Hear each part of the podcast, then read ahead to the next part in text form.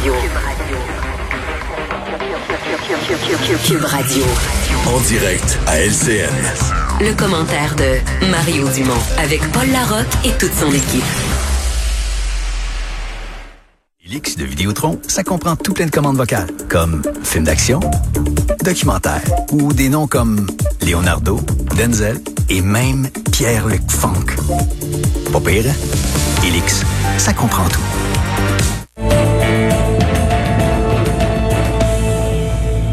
Précisément 16 heures, je vous rappelle, 82 nouveaux décès au Québec pour un grand total jusqu'à maintenant de 3800 personnes mortes de la COVID chez nous. Grande nouvelle aujourd'hui, les camps de jour vont finalement ouvrir et pourront ouvrir le 22 juin prochain, mais cela sera-t-il possible avec les règles assez strictes qui ont été mises de l'avant? Par ailleurs, le Québec est-il prêt pour une deuxième vague de COVID? La réponse est simple, c'est non. Soutient le premier ministre François Legault aujourd'hui. On va aller retrouver euh, Yves Poirier tout de suite sur cette nouvelle parce qu'on sait que François Legault est à Montréal et à Laval euh, aujourd'hui pour euh, la deuxième fois en une semaine. Yves, bon, revenons à cette nouvelle importante. Plusieurs parents à l'écoute se posaient la question pour organiser leur été. Oui, finalement, le feu vert est donné pour l'organisation de camps de jour à compter du 22 juin prochain. Et ce partout au Québec, effectivement, c'est une importante nouvelle. Monsieur Legault est en zone chaude encore aujourd'hui, Paul, effectivement, dans la métropole. S'entretenait un peu plus tôt avec le maire de Laval, Marc Demers. Il est à la Cité de la Santé au moment où on se parle, effectivement, en discussion pour parler de cette situation critique du côté de Laval. Mais revenons à cette nouvelle du jour, 22 juin. Donc, message important pour tous les parents québécois, Paul.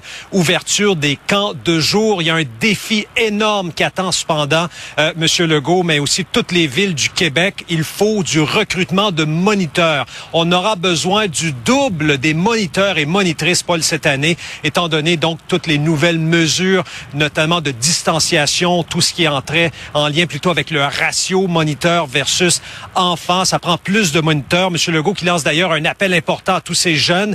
Euh, et les, ben, je vais reprendre l'expression carrément du premier ministre. On est, on rivalise avec la PCU étudiante, Paul. C'est difficile donc de recruter. Et ça, Monsieur Legault a tenu à le dire tantôt. Euh, cela dit, donc, euh, euh, Paul, donc, le docteur Arruda a été questionné, évidemment. Est-ce que c'est, on peut être inquiet comme parent d'envoyer notre jeune dans un camp de jour? Ce que le docteur Arruda dit, et je vais reprendre son expression, c'est que ces camps de jour vont devenir des bulles des familles. Donc, en cas de transmission, l'impact sera minimal, selon lui. Je vais faire entendre le premier ministre du Québec. Est-ce que c'est le genre de job qui pourrait vous intéresser, monitrice, dans un camp de jour? Ouais, oui, sûrement. Oui, oui, oui. Moi, je suis déjà dans des camps de jour, puis pour être un mentor, t'as envie de jouer avec les enfants, t'as envie de les prendre dans tes câlins, tu te lis d'amitié avec eux. Puis là, de pas pouvoir, c'est un peu push. Hmm, pas vraiment. Non, pas vraiment. Non. Euh, offrir du repos et du répit aux parents, c'est sûr que c'est important. Est-ce que c'est le genre de poste qui vous intéresserait, monitrice d'un euh, Ouais, ouais. On a un compétiteur qui s'appelle la PCU. Hein, qui fait qu'on est payé pour rester à la maison. 70% de nos organisations qui sont des OBNL puis des entreprises privées qui opèrent les camps de jour au Québec déclarent qu'ils pourront pas euh, opérer sans un soutien financier d'urgence. Euh, puis là, on nous annonce qu'on va couper les ratios de moitié puis qu'on va augmenter le double du personnel dans la même équation. Quand même, il faut faut être conscient de la réalité dans laquelle là on vit actuellement. Oui, on, le voit, Yves, ça sera pas facile, quoique les jeunes que vous avez rencontrés semblaient intéressés là, à suivre, parce qu'il faudra deux fois plus de moniteurs qu'en temps normal. Yves, plaçons ça, parce que une autre nouvelle qui s'ajoute à, la longue liste des secteurs que, l'on déconfine en ce moment. Crainte d'une deuxième vague au Québec, et ça, le premier ministre a, a avoué qu'en ce moment, le Québec n'est pas du tout prêt à, à une resurgence de la COVID. À cette question, il a dit non, euh, le Québec n'est pas prêt effectivement à cette deuxième vague qui pourrait peut-être arriver plus tard à l'automne. Ça reste à voir, Paul. Est-ce qu'on a suffisamment de personnel? La question est non encore à cette réponse. Est-ce qu'on doit en attirer davantage? C'est toujours le même discours tenu par le premier ministre quand on lui pose cette question. Euh, à nouveau, on va l'entendre là-dessus. Le défi qu'on a, pour se préparer à une deuxième vague, c'est de rapidement augmenter d'abord les incitatifs financiers, les salaires qu'on paye à certains groupes euh, euh, d'employés et de faire du recrutement et euh, de préparer à essayer d'avoir le plus de personnel possible. Puis honnêtement, on n'a pas encore relevé ce défi-là. S'il arrive une deuxième vague, est-ce qu'on est prêt? Ben pas encore. Et Paul, vous dire en terminant un petit mot, euh, on a parlé des camps de jour, Paul. Il y a des camps de vacances qui nécessitent de l'hébergement. Beaucoup de parents encore là comptait là-dessus. Et là, tantôt, par voie de communiqué, le gouvernement du Québec, Paul, a annoncé que c'était sur la glace jusqu'à l'été 2021 et rapidement en terminant les fameuses piscines publiques. Euh, souvent, on dit, bon, quand de jour, les jeunes vont aller à la piscine publique à l'heure du midi pour se rafraîchir. Le premier ministre promet, Paul, un plan, une présentation de ce plan pour les piscines publiques très prochainement. Alors, ce sera surveillé. Il faut rien en direct euh, à Montréal. Faisons le point maintenant avec euh, mes camarades Mario Dumont et Emmanuel Latraverse.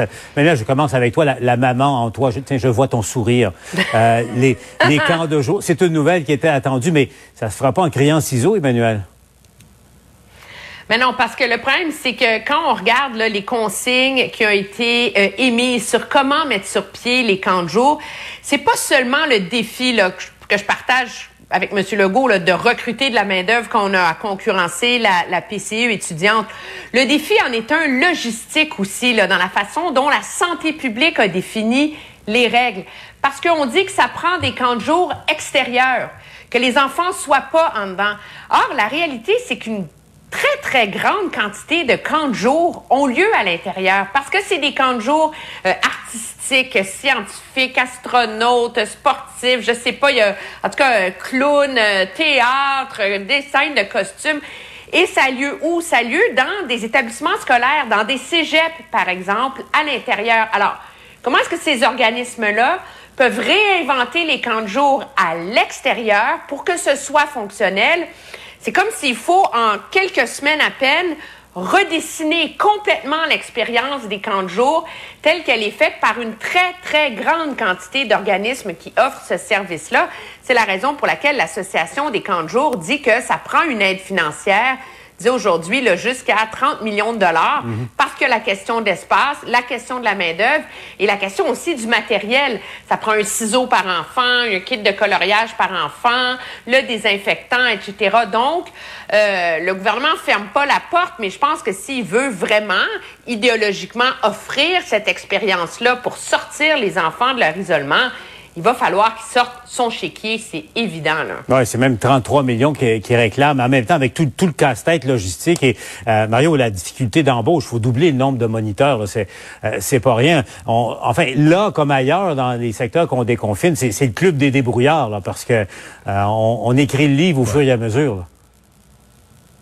Ouais, puis là, on n'a pas parlé de la pluie.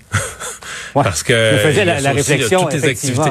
Ouais. ça arrive. C'est aussi vrai pour nos barbecues. c'est aussi vrai pour nos barbecues à la maison que pour les camps de jour des enfants. On a beau dire on fait des activités à l'extérieur, mais bon, euh, une journée ou deux à toutes les cinq, là, on vit avec de la pluie, donc ce sera euh, des, des affaires à repenser. Euh, moi, j'ai quand même trouvé qu'à travers cette nouvelle-là, il y en avait une triste. Là. Moi, je les, les, colonies de vacances, les camps de vacances, puis je vois bien la complexité, là, les, les, dortoirs, les cafétérias, les jeunes sont toujours ensemble, mais euh, c'est quand même des institutions euh, qui ont euh, partout dans les régions du Québec fait découvrir depuis des générations aux enfants le, kayak, l'accès à un lac. des jeunes parfois qui vivent en ville, c'est leur occasion de passer une semaine vraiment en contact avec la nature, d'aller dehors, de se faire des amis. rien de ça. Et là, bon, il y a, la tristesse de pas les avoir pour un an. Il y a le danger de ne plus les avoir du tout pour quelques-uns d'entre eux. Il y a des institutions là-dedans qui ont de l'âge. Bon, on peut espérer que les conseils d'administration, la plupart, c'est sans but lucratif, qu'ils ont un peu d'argent de côté pour sauter une année puis être prêt à... Mais tu sais, l'entretien des bâtiments, les assurances, les taxes, toutes les dépenses fixes, quand tu sautes une année avec zéro revenu, parce que ces camps-là vivent avec les revenus des, des enfants, des camps comme tels. Puis souvent, en dehors de ça, en dehors de la saison, ils vont louer un peu. Quand on était des jeunes libéraux, Paul, va, on, ben, moi, pas. Des assemblées là-dedans. On louait... oui, non, mais toi, tu venais nous couvrir. Exactement. tu venais nous couvrir comme journaliste. Euh, mais ça, c'est le revenu de Ouais, mais les revenus de location sont à zéro aussi. les rassemblements étaient interdits. Donc moi, je pense qu'il y a des camps de vacances qui vont avoir cette année carrément là zéro revenu. C'est c'est rough là. S'ils n'ont pas un programme pour les aider. Parce que la, la, ben, la, ça nous, enfin, j'allais dire, c'est le portrait, et ça va être notre histoire à nous, quand je parle de notre histoire, l'histoire du Québec et, et de l'Occident, au fond, pour les prochains mois. Mais l'été qui vient, euh, ça va être, euh, faut se retrousser les manches. Puis il y a rien qui va être pareil, puis il y a rien qui va être facile, Emmanuel. La réalité, là, c'est qu'il y a rien qui va être facile. Non, il n'y a rien qui va être facile. On peine à imaginer euh, comment on va réussir à passer au travers de l'été au-delà d'envoyer les enfants au, camp de jour. Là. Euh, c'est comme toute notre organisation sociale. Et moi, je pense qu'on mise beaucoup sur l'été en ce moment, mais je veux pas être un prophète de malheur, là, mais il y en a une deuxième vague qui va arriver. Et c'est comme si on n'est même pas capable de penser comment on va affronter ça. Et c'est ça qui est, qui est particulièrement euh, inquiétant, je pense, parce que euh, il faut qu'on soit capable et équipé pour l'affronter, cette deuxième vague-là. Puis on est comme tellement épuisé par la première qu'on espère un retour à la normalité qui arrivera pas. Mais M. Legault a raison de dire qu'on n'est pas prêt. Puis c'est pas seulement une question de main-d'œuvre dans les hôpitaux faut trouver une façon d'éviter de fermer l'économie mondiale encore une deuxième fois. Ça prend plus de tests, ça prend une réflexion plus ambiguë, parce que je suis pas certaine, moi, que les gouvernements vont avoir euh, les moyens là, de mettre 250 milliards de dollars sur la table pour sauver tout le monde rendu à l'automne. Oui, et ça prend du matériel de protection, et ça prend un plan pour protéger les, les CHSLD. Enfin, apprenons de nos erreurs, parce qu'effectivement, on parle de la deuxième vague, puis on, on, on a à peine réussi, à, Mario, à à éviter la noyade pendant la, première vague dans certains cas. Ouais, non, c'est préoccupant. Je suis assez d'accord avec Emmanuel. Euh, Monsieur Legault résume beaucoup les choses dans une question de personnel euh, dans le secteur de la santé, mais c'est pas juste ça. Euh, prenons, moi, je suis préoccupé d'éducation. J'ai peur parce que, tu sais, l'avenir. on dit dans une crise comme ça, faut protéger l'avenir. Mais pour un peuple, pour une société, protéger l'avenir, c'est les enfants, c'est l'éducation, c'est qu'il n'y ait pas de séquelles. Il faut être conscient de ça comme comme mm-hmm. adulte, comme population. On a un devoir de protéger nos enfants là-dedans. Et si on gage deux années d'éducation, donc moi, je suis très préoccupé qu'en septembre, on soit blindé. Là. Euh, S'il faut retourner les enfants à l'école pour deux, trois semaines, on est prêt. Euh, on va faire le, suivi à domicile. Ils vont partir avec des travaux, du matériel, qu'on soit là, vraiment structuré pour être prêt à faire face à cette éventualité-là. Parce que là, cette année, on, s'est fait déculoter. C'était un peu ça euh, sur le plan de l'éducation. Euh, on a essayé de, récupérer inégal d'un endroit à l'autre. On n'aura pas, récupéré tant de choses que ça, à part dans les régions, au primaire, où on a pu rouvrir les écoles. Ce qui s'est fait à distance, ça n'a pas été si fort. Là et même pas au secondaire. Mais justement, il y, a, deux scénarios. Là. Il semble que du côté de Québec, là, pour la rentrée scolaire, on va aller en parler tout de suite avec Alain Laforêt qui a, a appris ça. Alain, euh, au fond, là, il y a deux scénarios. Une rentrée scolaire telle qu'on la connaît ou encore une, une, sorte de, d'éducation à géométrie variable en alternance pour les élèves? Et c'est ce que le ministre de l'Éducation, Jean-François Roberge, est en train de présenter à ses partenaires, les syndicats, aux oppositions. Euh, c'est pas approuvé pour l'instant par la santé publique. On veut bonifier euh, justement les deux scénarios. Le premier, c'est retour à 100 à la normale, évidemment avec des mesures euh, sanitaires tant pour le transport scolaire que dans les écoles, plus de personnel, entre autres pour faire le nettoyage, s'assurer que le virus se propage pas dans les écoles. Euh, ça, c'est un scénario qui est très ambitieux. L'autre scénario, c'est l'école en alternance, au primaire un jour sur deux, au secondaire un jour sur deux ou un jour sur trois. Et on parle de formation professionnelle et d'éducation aux adultes. On est conscient que ce sera compliqué pour les parents si on y va en alternance. Euh, ça, on l'écrit en noir et en blanc euh, dans le document on dit qu'on devra assurer, entre autres, la formation des jeunes lorsqu'ils seront à la maison, c'est-à-dire l'école obligatoire. Vous allez à l'école le lundi, le mardi, vous faites des travaux à la maison, le mercredi, vous revenez à l'école. Bref, tout ça, c'est en développement. Euh, on veut s'assurer d'avoir suffisamment de matériel informatique pour faire en sorte que euh, les élèves puissent avoir un apprentissage à la maison. Il y a eu des ratés au cours euh, de, du printemps.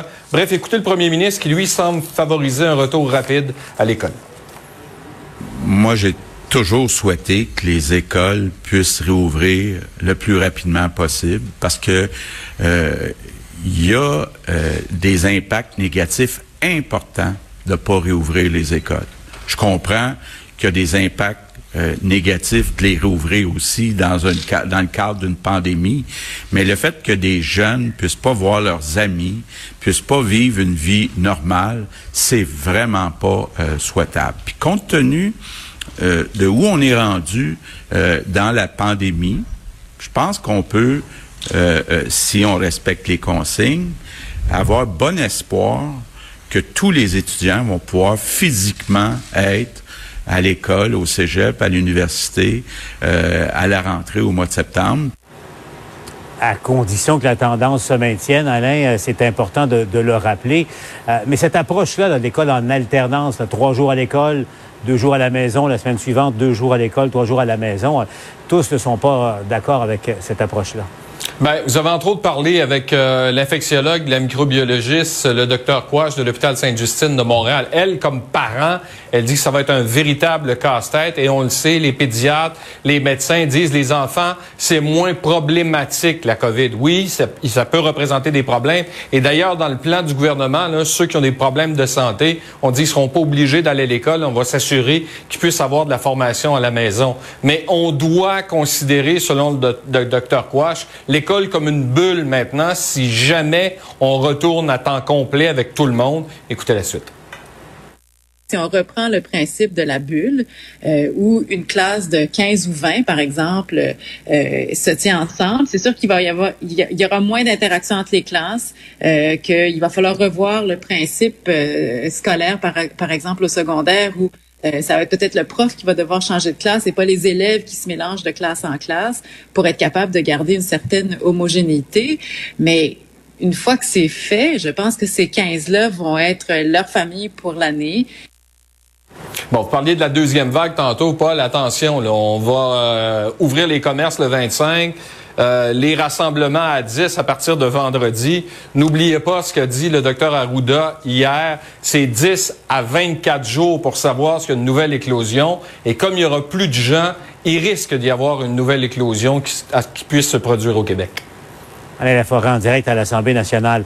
Euh, Emmanuel et, Mario, parce que le docteur Arruda aussi qui disait s'il y a une libération totale du comportement, il y aura un nouvel emprisonnement euh, des, comportements et il a supplié aujourd'hui les, Québécois à, faire attention parce que le, Emmanuel, le pari est énorme. Le premier ministre avoue qu'on n'est pas prêt pour une deuxième vague et ouvre et ouvre et ouvre et, rouvre l'économie en ce moment.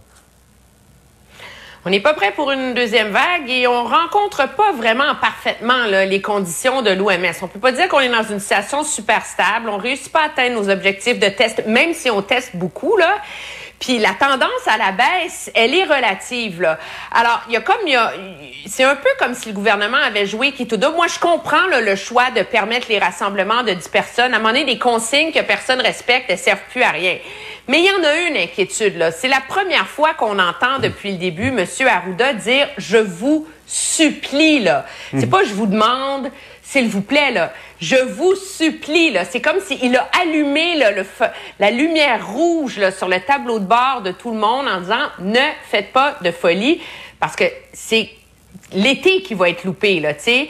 Il a bien dit, je veux pas avoir à remettre le Québec en confinement le 24 juin, en espérant que ça allait allumer les lanternes de tout le monde. Euh, il y en a un risque, là, très, très, très réel. Puis je pense qu'il faut que les mm. gens le prennent au sérieux, ce risque-là. Mario, on va se laisser là-dessus. Euh, euh, c'est beau le gouvernement, puis bon, l'État et tout ça, mais on, on est, c'est un rendez-vous avec nous-mêmes. Le Québec, les citoyens du Québec ont un rendez-vous avec maintenant avec leurs responsabilités à eux et le comportement de, tous et chacun euh, va amener la réponse aux questions qu'Emmanuel soulève.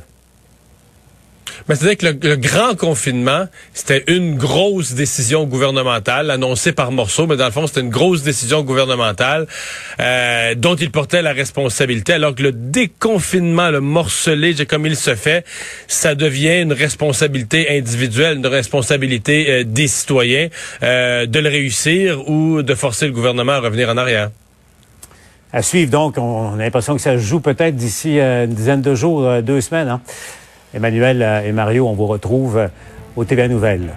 Vous ne bougez pas. Je vous rappelle, dans une dizaine de minutes, on va euh, répondre à, vos questions avec nos spécialistes. Vous avez le numéro de téléphone en bas de l'écran. N'hésitez pas à nous appeler ou encore écrivez à tvanouvelles.ca. Dans un instant, Raymond Fillon à Ottawa.